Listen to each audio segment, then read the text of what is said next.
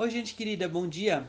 Eu sou o catequista Ediris Predeman, da Paróquia Evangélica de Confissão Luterana de São Borja, e tenho a tremenda alegria de poder estar com vocês neste lindo domingo que se inicia, 19 de abril.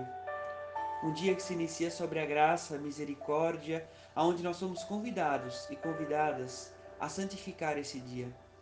Essa é a orientação presente na lei dada por Deus na experiência da libertação desse Deus que se faz conhecer ao longo do caminho. Neste, nessa dimensão eu acolho você com o texto do devocionário Semente de Esperança, que quer nos conduzir à reflexão, a mudar a nossa forma de olhar para o mundo e a criação de Deus, respeitar a diversidade do mundo, das pessoas, das culturas e da forma de viver e conviver. E assim nos conduz a Cleonice Leite, que atua na Associação Pela Betânia, vinculada à nossa igreja e SLB, no devocionário Semente de Esperança, por dia de hoje.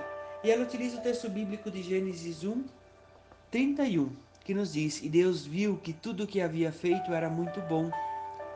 E Deus viu que tudo o que havia feito era muito bom.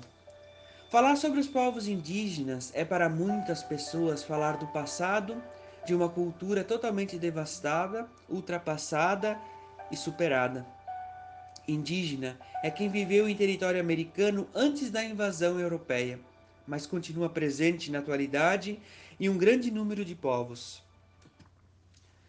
Diante de uma civilização e sociedade egoísta, cuja ênfase maior são as pessoas, os bens, muitos povos indígenas foram exterminados e outros perderam seus territórios, como a mata, os rios, os animais e todo o seu ecossistema e realidade de sociedade que formam nas suas aldeias.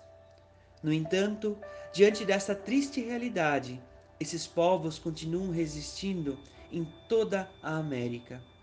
Seja como a sua forma de viver, seu jeito de compartilhar, sua língua, seu território coletivo, sua maneira de se relacionar com a natureza, com as pessoas, de educar as crianças, de buscar a viver a sua espiritualidade e seu relacionamento com Deus.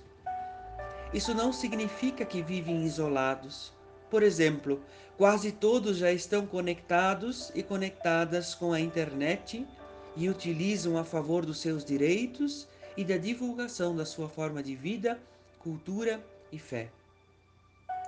Esse também é um meio de obter solidariedade de pessoas e grupos que acreditam que os indígenas e seu modo de viver podem contribuir para a construção de uma sociedade que respeite a criação de Deus em sua diversidade, conforme o relato bíblico presente na criação em Gênesis 1 e 2.